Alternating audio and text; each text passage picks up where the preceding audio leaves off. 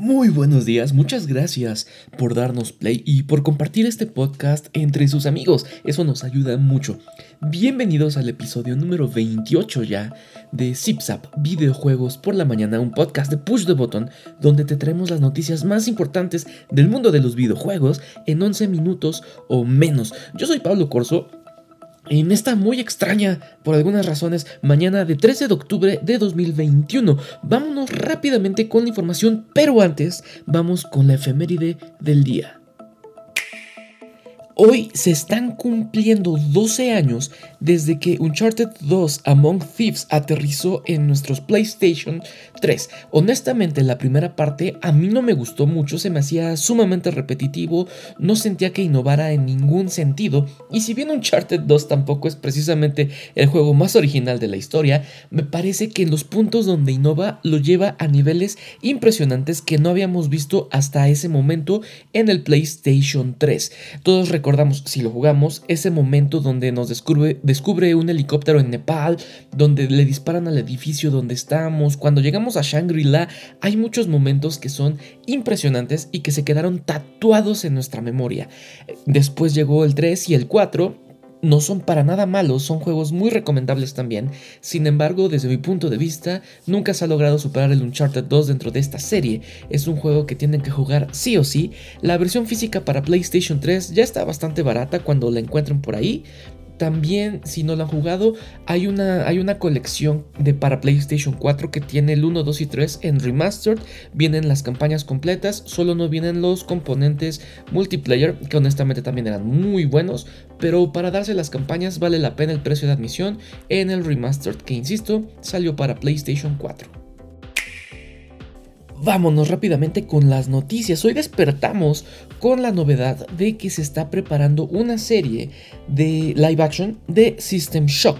Para muchas personas tal vez no les suene tanto este videojuego, pero es uno de los más importantes que ha salido en PC. También se está trabajando un remake que seguramente llegará a consolas también de este juego.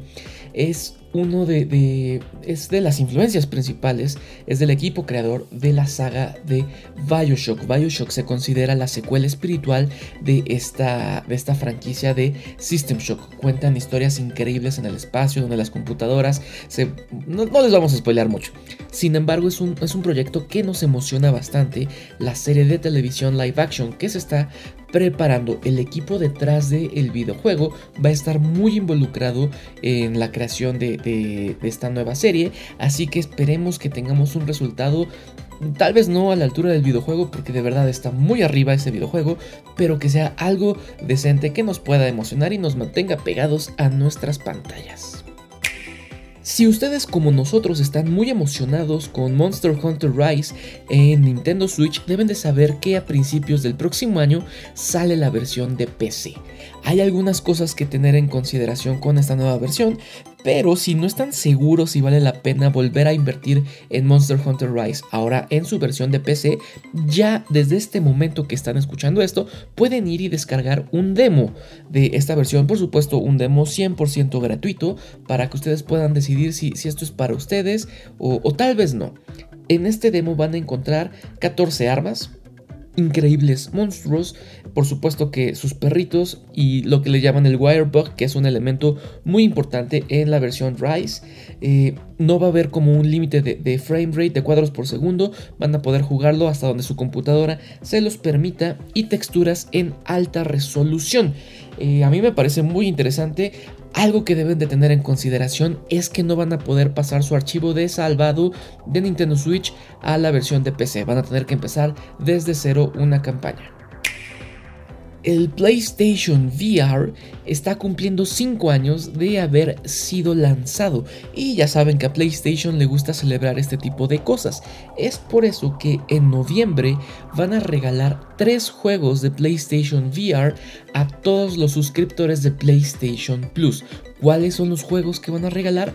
Todavía no se tiene ese detalle, sin embargo, miren, aunque no tengan el PlayStation VR, jalen los juegos, pónganlos en su biblioteca si son usuarios de PlayStation Plus. Después Después ya ven cómo, cómo resuelven ese, ese tema. Tal vez más adelante se puedan comprar su casco de VR. No importa, el chiste es que ya van a tener tres juegos completamente gratis para este sistema de realidad virtual de PlayStation.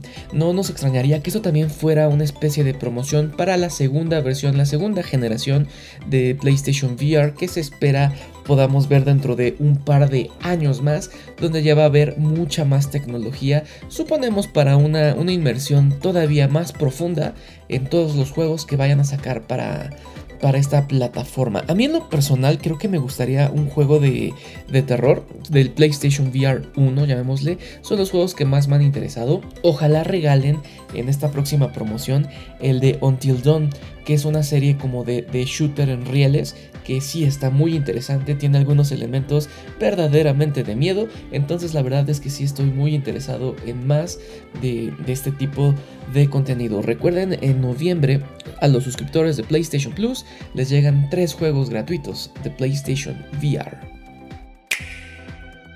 Y es así como hemos llegado al final del episodio número 28 de este podcast. Ya estás informado al corte de las 9 de la mañana del 13 de octubre de 2021.